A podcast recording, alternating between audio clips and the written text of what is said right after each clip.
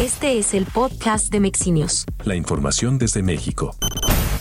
En la conmemoración de la intervención estadounidense de 1914 en Veracruz, el presidente de México, Andrés Manuel López Obrador, aseguró que no permitirá la intervención de Estados Unidos ni de ningún otro gobierno en las labores de seguridad en el país, particularmente en el combate a los cárteles de la droga.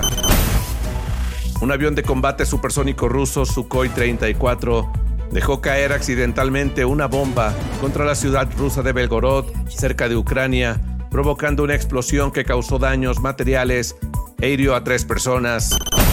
La Fiscalía General de la República acusó al ex procurador Jesús Murillo Caram de formar parte de una empresa criminal que cometió delitos de lesa humanidad cimentó la verdad histórica en tortura y desaparición forzada en la indagatoria relacionada con la desaparición de los 43 normalistas de Ayotzinapa. El presidente Andrés Manuel López Obrador reveló que la ministra presidenta de la Corte, Norma Piña, y otros ministros querían negociar con su gobierno que el fallo sobre la Guardia Nacional entrara en vigor después, para lo cual buscaron a los secretarios de Gobernación, Adán Augusto López, y de Seguridad, Rosa Isela Rodríguez, a quienes el presidente instruyó a que no les contestaran ni el teléfono.